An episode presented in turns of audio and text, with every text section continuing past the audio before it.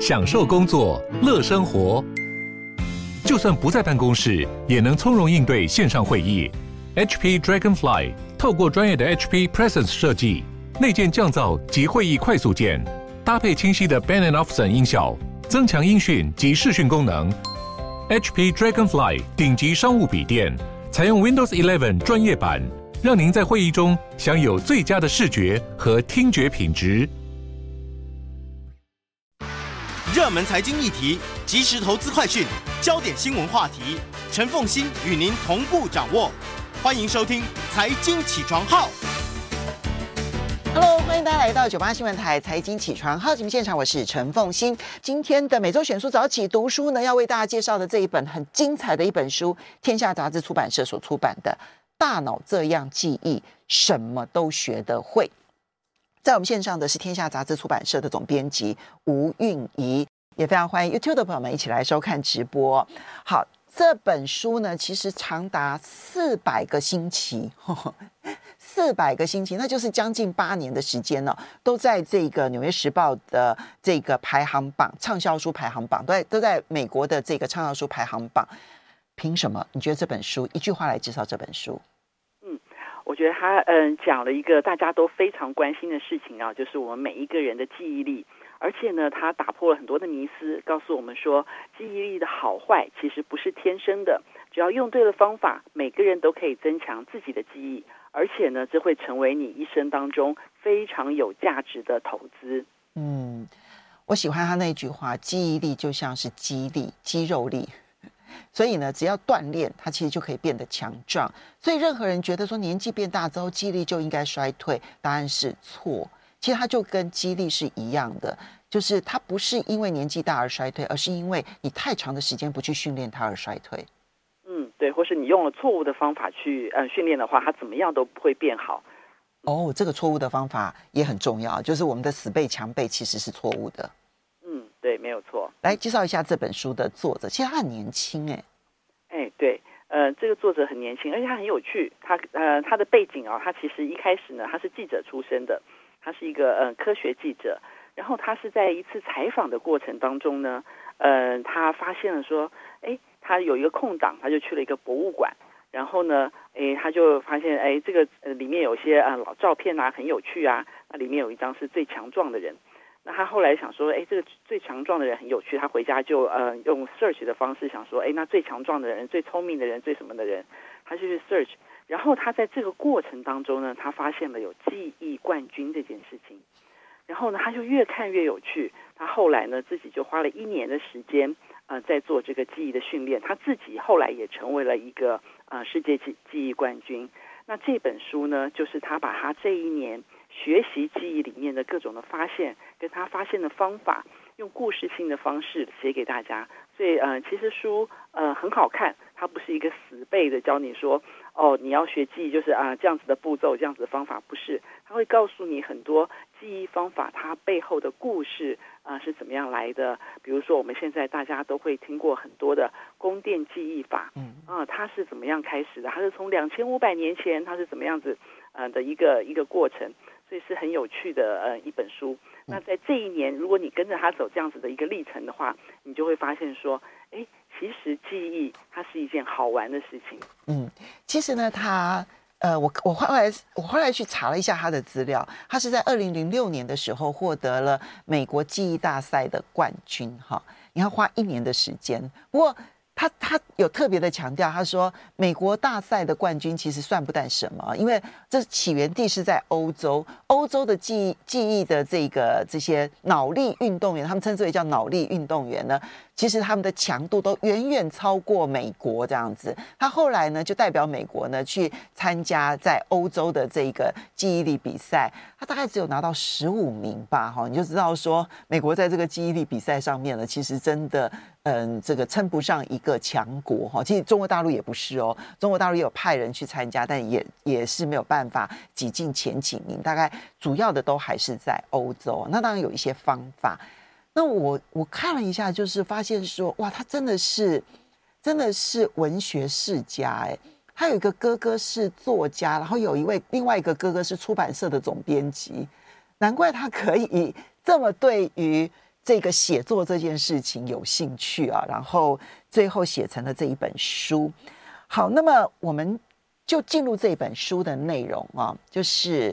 嗯，刚刚讲了书很好看，我觉得我刚刚讲说他因为是文学世家，所以他文笔真的非常的不错，而且呢，他涉猎的范围真的非常的广。所以，他不是单纯的把自己学习记忆这件事情来告诉大家而已，他还在这中间呢，去访问了很多脑神经科学的专家啦，然后呢，包括了很多的心理学家啦，还有包括了记忆力的一些特殊的一些人，包括了语人呐，或者是包括了一些学者症候群的一些人，或者是有一些记忆力丧失的人，所以他可以。把很多的故事综合起来，让我们更清楚的知道脑是怎么运作的，然后呢，以及实际上面操练的方法，说穿了，怎简直是一本大脑的使用手册，我觉得还不错哈。嗯，对，没有做，风行讲的完全正确。那么，我们就进入这本书，你如何看待记忆力这件事？嗯，其实我本来对于记忆没有特别的太大的兴趣。我想说，从小念书应该很少人会特别喜欢，嗯，去研究记忆啊。那其实为什么会对记忆产生兴趣或是嗯好奇？是因为说，哎，好像年纪越来越大，大家都希望说记忆力不要衰退，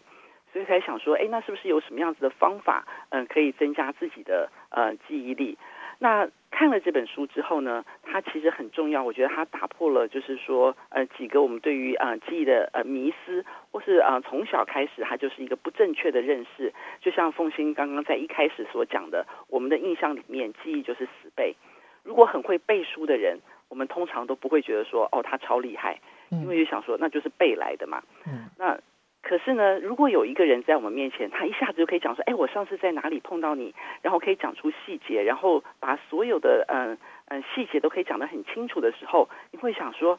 哇，这个人好聪明哦！嗯，我们可以记得这么多的事情？”其实我们大家是嗯，对于记得事情是会有一种向往的。那这本书告诉我们说，其实记忆它不是死背，其实记忆力就是创造力。嗯，因为呢，这句话很多人可能没办法理解。记忆力就是创造力。对，那这个其实就跟正确的记忆方法它很有关系。所以我看到说，哎，记忆力就是创造力。那创造力好的人，我们通常都会认为说，哎，他好厉害哦，他好聪明哦。原来是这样子的一个一个原因。那记忆力它为什么是创造力？它就跟记忆的方法是有关系的。那记忆其实它是要能够要能够理解。然后你要能够呃联想，所以后来你能够创造。嗯，所以记忆跟创造是相同的一个呃，就是它是有相关联的一个能力。所以我们学会了记忆力，才有办法真正的好好的学习。我觉得这个作者他呃，因为呃有一个呃世界呃记忆呃冠军的这个对创办人，他有讲到说，哎，其实他觉得他对于呃学校的教育，他是希望能够有改变的。他说呢，因为呢，其实学校教我们非常多的知识，可是他并没有教我们好好能够长久保存这些知识的方法，就是记忆。嗯，所以他才会一直在呃推广这个记忆力的呃提升记忆力的学习。嗯，这个就我觉得是这个书里面他告诉我，就是有关于记忆它很大的一个迷思的。部分，然后我们有一个澄清，而且我也不知道说，哎，如果我们都不在乎自己的记忆力啊，比如说像我自己就是一个常常忘东忘西的一个人，然后你为了找东西，你也不知道说你到底花了多少时间在找东西。这个书里面有一个提醒，我也是觉得蛮，大家可以想一下，他说我们一年啊，平常一般人花在找东西的时间呢，啊，大概是四十天，这么长。三百六十五天，哎，等于是超过十分之一的时间呢。对，所以想说，哎，这个记忆，如果我们能够这个好好善用我们的记忆力的话，其实我们可以节省很多的时间，那生活上面就可以更快乐一点。所以呢，为什么嗯、呃、这本书它也会嗯、呃、吸引我的注意力？当然就是说它是嗯、呃、被比尔盖茨推荐了两次的书。那大家都知道，比尔盖茨他每一年的年底，他都会呃分享他自己看的书。有的时候他在呃每呃年的中间的时候，他也会分享。他可能有夏季书单跟冬季书单这样子。对对，嗯，所以呢，这本书他是被他嗯隔了八年之后再推荐了一次。所以你想说，哎，为什么有一本书会让比尔盖茨这么的着迷？那我自己看了这个书之后，我才发现说，哎，为什么？嗯、呃，那嗯、呃，比尔盖茨他当然都是很喜欢学习，他喜欢挑战新事物的一个人，所以他推荐这本书的时候，他就讲说，如果你想要掌握任何一个新技能的话，你就应该学习如何记忆，因为有了好的记忆的方式，你才能够真正的学习，你才能够比较有效率的学习。嗯。当然，这个刚刚玉怡提到的是，我们小时候对记忆可能有一些错误的想法。这本书打破了。我们休息一下，马上回。欢迎大家回到九八新闻台财经起床号节目现场，我是陈凤欣。每周选书早起读书，为大家介绍是天下杂志出版社所出版的《大脑这样记忆，什么都学得会》。在我们线上的是天下杂志出版社总编辑吴韵仪，也非常欢迎 YouTube 的朋友们一起来收看直播。刚刚我们在讲说，就我们从小觉得死背。硬背、强背的这些人，其实没有什么好羡慕的。那么，呃，好像要天生聪明的人，我们才会羡慕啊。嗯、小的时候呢，我就是这样的人，我就觉得说，死背的东西，我才不屑去苦读这样子哈。那，嗯、所以，比如说，我我举个例子来讲，这个就最明显的，就是我从不背数学公式，我从不背数学公式。然后我的数学的考题，我一定从头导起，然后那但因为导的速度非常快，因为练习很多次这样，所以我导的速度非常的快。那我就觉得说，嗯，我很厉害，我不背数学公式。好，那但是对或不对哈，这样，呃，我我我我先摆一边哈。但是呢，这本书，可是长到长大了之后，我后来发现呢，嗯、能够旁征博引的人。我非常的羡慕。第一，旁征博引，而且呢，旁征博引的结果还可以将它融合了之后呢，把它连接到现在，把它发挥出来。我我相信每一个人都会觉得，这才是真正有创造力、有能力的人。他把他过去的经验结合起来，然后去处理现在的问题，然后就可以面对未来的世界。这种人，我好羡慕。但问题是，怎么样才能旁征博引呢？什么事情都自己亲身经验过之后再来旁征博引吗？当然不是。你能够从别人的例子、从历史上面的例子、从别人的例子去学习，其实你的旁征博引的范围才能够变得更加的浩瀚。那这个时候，你的创造力，然后你解决问题的能力就会大幅度的强化。所以你就知道说，在这个时候，我就发现，哎。记忆力很重要。这记忆力不纯粹是说我怎么去找东西而已。我觉得这个记忆力就是我在处理现在问题的能力。如果我脑子里头没有足够的知识基础的话，我不可能解决现在的问题。我觉得比尔盖茨他喜欢这本书，应该是非常的从这种方面角度去出发的话，你就发现记忆力真的超级重要。所以，嗯，韵仪你自己觉得？从这本书里头所谈到的强化记忆力的功能，在你的工作上面有没有特别觉得有帮助的地方？嗯嗯嗯，当然有啊，就是嗯，我觉得他讲的嗯，像就像凤馨讲到，就是说嗯，其实你要记得住，你才能够学习啊、新的东西。像这个旁征博引，其实旁征博引它其实很重要的一个关关键，就是呃，呃联想跟关联。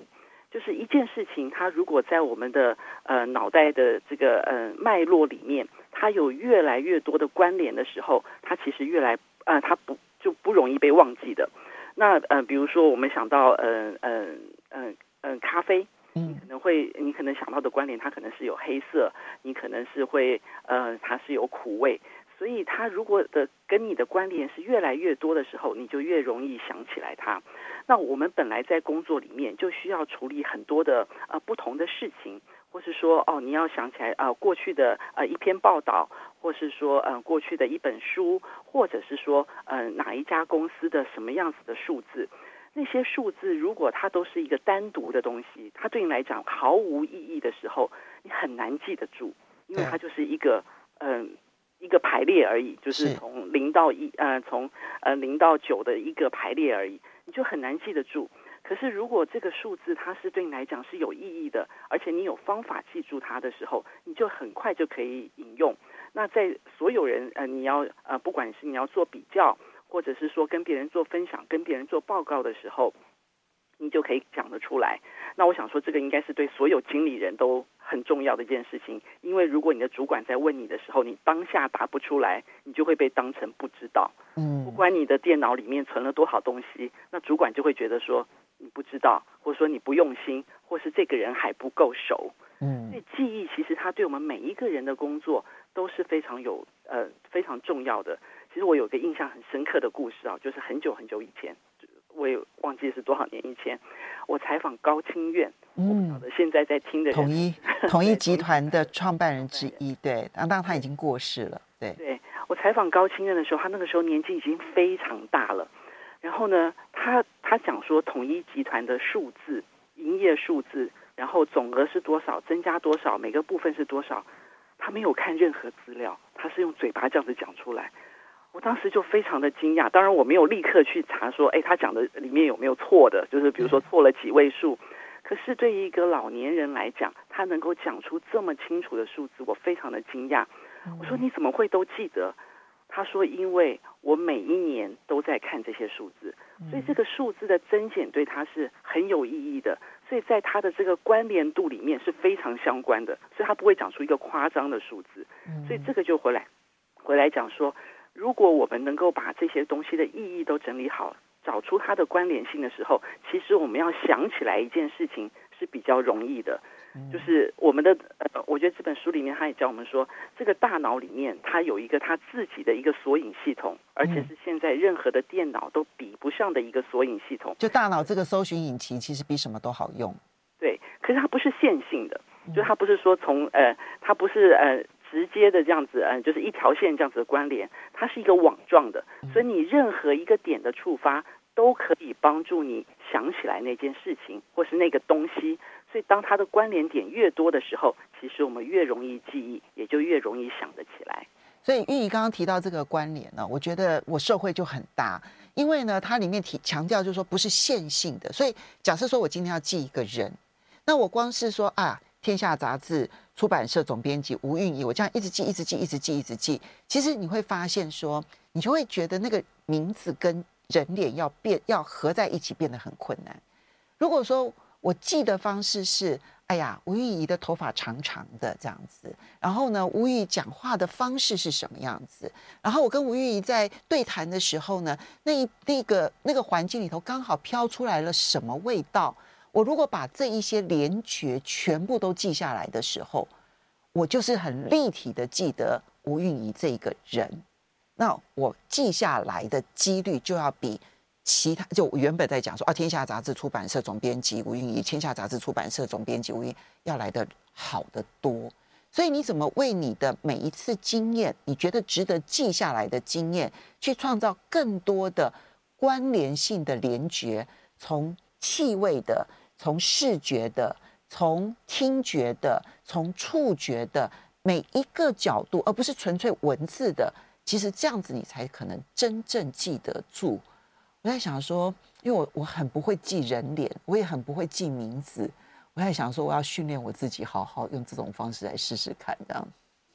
嗯，对，没有错，就是像呃凤琴刚刚讲，就是说，嗯、如果我们能够把这个相关的资讯能够记得越多的时候。那其实会记得越清楚。那其实也像刚刚凤琴讲到，就是其实我们对于就是呃词语其实是很容易忘记的。嗯，就是说哎呦，就是我把吴韵一念可能念个十遍二十遍，我都记不住。那可是呢，如果像凤行刚刚讲，我们能够有一个画面的时候，那这个就会比较容易。这个可能也就是我们呃常常在听东西的时候，我们会有一个说法，就是说，哎，左耳进右耳出，说这个人超不专心的，就是东西进去都是左耳进右耳出。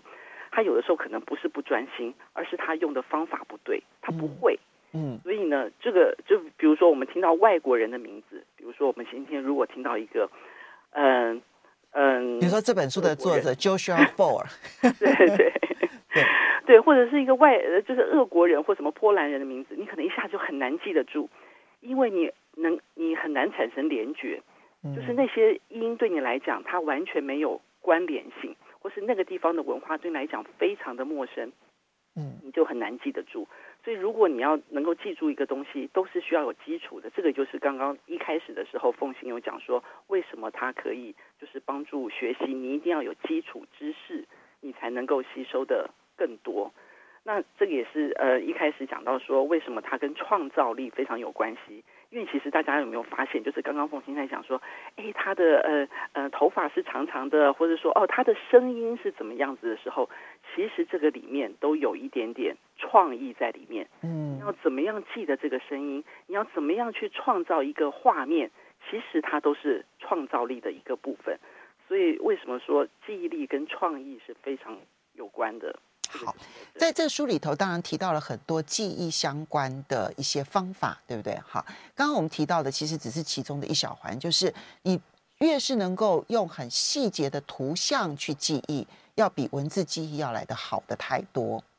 那它这里面当然还有别的方法，比如说什么宫殿记忆法啦，然后最神奇的是那个 PAO 法，哈，就人跟行动跟物品的这样子的一个连接的 PAO 法，那当然是为了要参加记忆力比赛的这一个这个这个所做的训练，然后还有心智图笔记法，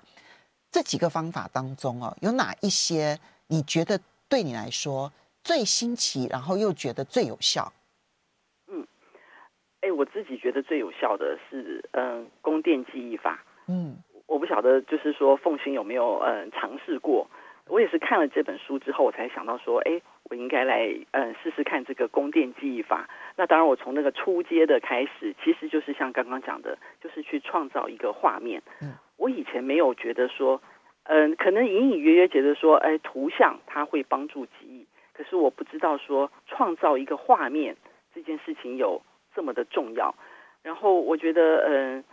这个书里面他有讲到一个一个例子啊，就是我们大家有没有发现，就是自己走进一个空间里面的时候啊，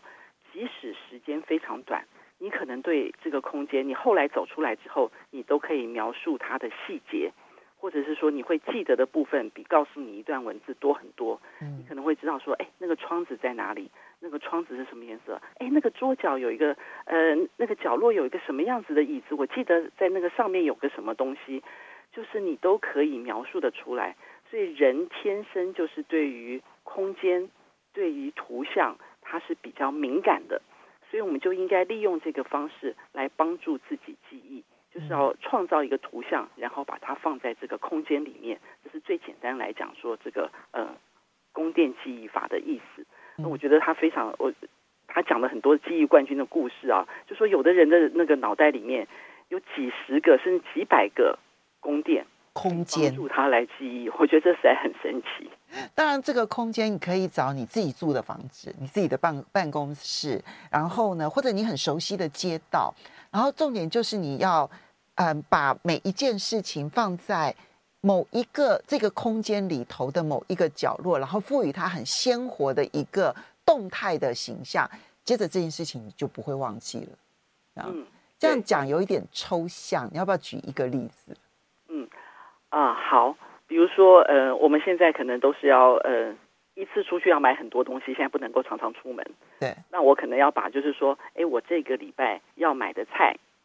那我要记在我的这个呃脑袋里面，然后呢，到超市的时候我才不会遗漏。所以呢，我可能就是用呃我很熟悉的一个呃一个房子，然后呢，呃，我把我的我要买的呃各样的配料都记在这个这个房子的这个角落里面。比如说，呃，我的早餐我想要吃呃 cheese。我们要稍微休息一下，等一下这个摆放跟。欢迎大家回到九八新闻台财经起床号节目现场，我是陈凤欣。每周选书早起读书呢，为大家介绍的是《大脑这样记忆，什么都学得会》，这是天下杂志出版社所出版的。那么我们特别邀请的是天下杂志出版社的总编辑吴韵仪啊。好，那吴韵仪在等待上线的时候，我们刚刚提到宫殿记忆法，它这个宫殿记忆法呢，是两千五百年前呢，希腊有一个诗人。叫做西蒙尼德斯，他呢，当时他当时很幸运的在一次那个大楼倒塌，就宫殿倒塌的那个过程当中，他很幸运的逃出来了。但是有太多人不幸的被掩埋在那一个那个宫殿里头，那怎么办？那这个要怎么去找到这一些人呢？就他凭着他很强大的记忆力，他记得每一个人。穿着什么样的衣服，曾经说过什么样的话，然后站在什么样的位置，结果他就很准确地帮助所有的罹难者家属找到了罹难者，而这个记忆的方法就从此被流传下来，两千五百年的老记忆。所以你知道那个包括了就是《奥德赛》啊、《伊利亚德》啊这一些荷马的史诗，为什么可以流传下来？就他们他们没有文字，凭的都是口传。那这个口传记忆其实都是有他们的记忆术在里头的。好，所以韵仪，假设你今天要去超市买东西，哈，买的东西呢，如果在七件以内的话，哈，我们的记忆力上限大概就是七加减二嘛，哈，所以在七件以内，你大概还记得住。但是超过七件的话哦，大概要记得的，你就会丢三落四。可是如果宫殿记忆法就可以帮助你记得了。嗯，对，没有错。嗯，就像我呃，我刚刚讲说，哎，我非常喜欢吃 cheese。那呃，我可能想说，我们呃从呃我们家外面走到这个呃屋子里面的整个的空间跟这个动线。像呃，刚凤仙讲过说，这个宫殿记忆法，它可以用任何一个空间，它可能是我们自己的房子，或者是我们熟悉的街道，那都是我们可以呃运用的一个路径啊。那我可能是想说，哎，呃，我们家进来的时候，它前面有一个水池，那我可能想说，哎，这个 cheese 融化的时候，啊，哦，它那个呃非非常的这个呃柔软绵密的，我可能就会把它放在我的水池。这个里面想说，哎，我走进来，哎，我看到了水池，所以哦，对，我是呃，我是想要买一包什么样子的一个 cheese，嗯，然后再走进来的时候呢，哦，那哎这边呢，嗯，它有一个嗯小朋友平常在玩的地方，哦，他感觉起来他非常的呃热闹，非常的丰富，颜色它很缤纷，我放的可能是我要啊，呃，我要买的水果，那我们的水果哦，我就会看到那个颜色，想到那个画面。我就想说，哎，其实我今天我记得我是要买了哪三种什么样子的水果，那就会是在小朋友玩的地方。然后再到开门的时候呢，哎，每一次打开来，这个呃家里面都会呃有一个什么样子的气味，所以我想到说，哎，这样子的香味，我要买的是面包。嗯，所以其实你就可以从这个呃从门外一直走到里面，你会把你这个这一个礼拜的采购清单。都放在这个路径上面，你就可以好好的记得。然后你呃，其实是呃，你没有费什么样力气，只是你自己在准备的时候，你要创造一个画面，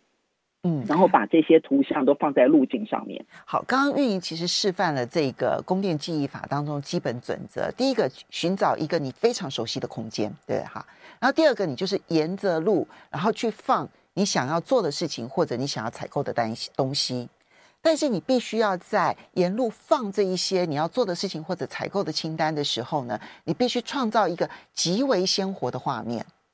非常鲜活的话，比如说刚刚讲说 cheese 要融化在水，当然不会真的融化在水里头，然后它可能就形成那个波浪状这样子，然后你去想象那个画面当中非常的诡异，但无所谓，因为你重点是要你记得住，重点其实并不是要那个画面合理，其实有时候画面不合理。反而容易记得住，对不对？哈，对，他说越夸张越新奇的，其实大脑越喜欢。就是如果你都是千篇一律的时候，它其实很容易就被遗忘了。嗯，这个是宫殿记忆法，我也很喜欢他的做笔记的心智图法。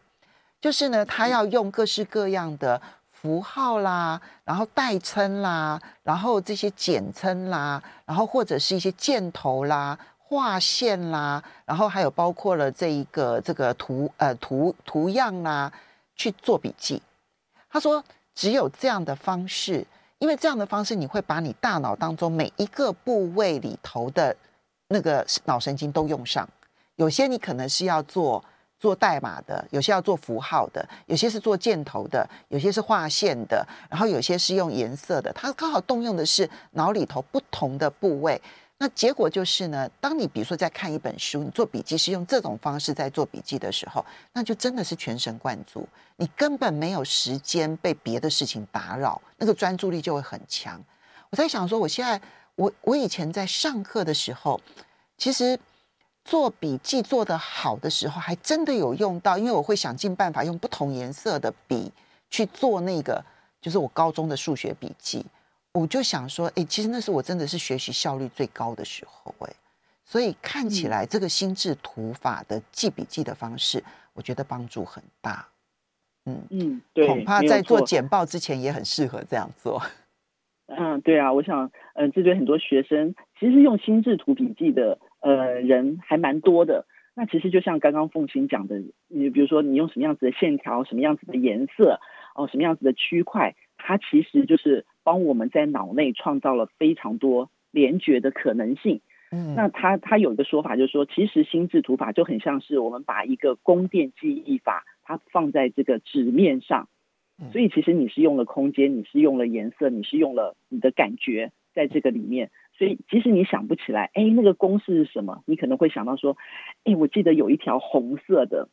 在左上角。所以你可能透过这样子的方式而想起来那个公式，而不是说你是一个呃，就是单纯的背出来而已。那这个在呃自己在整理思考的时候，我觉得真的是蛮有蛮有帮助的。好。那么，当然很多人会问说，其实我现在干嘛要记这么多东西呢？我搜寻引擎打几个关键字，谷歌谷歌大神就会告诉我们所有的一切。如果记忆外包的科技这么的发达，我可以刚刚讲，你说我们我们去买东西，你要你要在脑子里头记清单，不用啊，你只要记在你的那个呃智慧型手机上面就好啦。既然科技外包这么方便，何必要记这么多？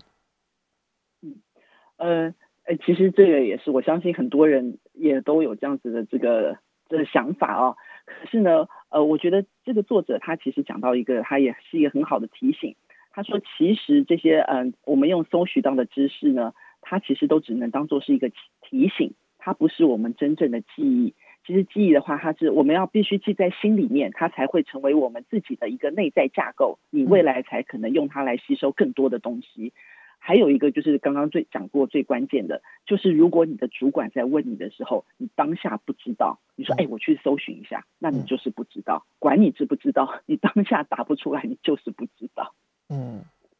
我我自己的感受是这样子啊，就是说，假设说我脑子里头没有记一些东西的时候呢，当我看到最新的状况的时候，我是无法提取意义的。啊，就是说，比如说今天啊，假设说，嗯，这个今天确诊的人数五百四十八人，假设是这样子哈，我没办法去提取意义，说这五百四十八人对我是什么意思。那么，所以我就没有办法去从中找到说，因此我必须要关注哪一个重点。其实，搜寻引擎这件事情帮助当然很大，但是如果你脑子里头没有一个足够的知识的话，你连打什么关键字都不知道。所以你连要去怎么搜寻，其实都是不知道的。那第二个，我很喜欢他这里面所说的一个重点，就是呢，记忆这件事情不是要你把这一些生吞活剥的放到你的脑袋里头。我们刚刚所说的所有的方法，其实它都经过了你对于这件事情的理解、整合、整理，所以你其实是经过一段消化的。所以它跟死背硬背最大的不同是什么？就是死背硬背的话，比如说我们讲说这个，嗯，床前明月光，疑是地上霜，举头望明月，低头思故乡。对我们来说，就是不断的反复的去背这件事情。可是真正的记忆，是你必须创造出那个画面之后呢，接着你记下来的这件事情。所以你是经过了整理，你经过了消化，它变成你真的知识，而不是只是一段文字。所以。利用科技帮助当然可以，我觉得有一些生活周遭的事情，也许你可以选择用科技来辅助你。但是大多数的情况之下，你没有消化的东西，你就没有知识。我就觉得消化知识很重要。嗯嗯，对，我觉得呃，完全完全没有错啊，我。呃，完全认同这个凤馨的这个呃刚刚的讲法，因为呢，呃，其实它真的需要呃经过整理，就是这个东西它要如何被摆放，然后它跟什么东西之间是有关联的，那这件事情它非常重要，它其实就是一个整理，所以才才会讲说记忆它其实是一个网，就是说如果你把它的关联度拉得越绵密的时候，其实越不会忘记，那所以新东西进来的时候，你就很容易比较。哎，这个五百四十八，它是比昨天高多少？它是比前天又高了还是低了？所以我们应该怎么样解读这个趋势？所以这个就是凤琴刚刚讲的，我们一定要有记忆，嗯，我们才知道说那个关键词会放在哪里。就像高清院先生，他之所以要去记那些数字，当他的属下在跟他报告很多的一些新的状况的时候，他脑子里头没有这些基础，他没有办法去判断说现在发生了什么问题，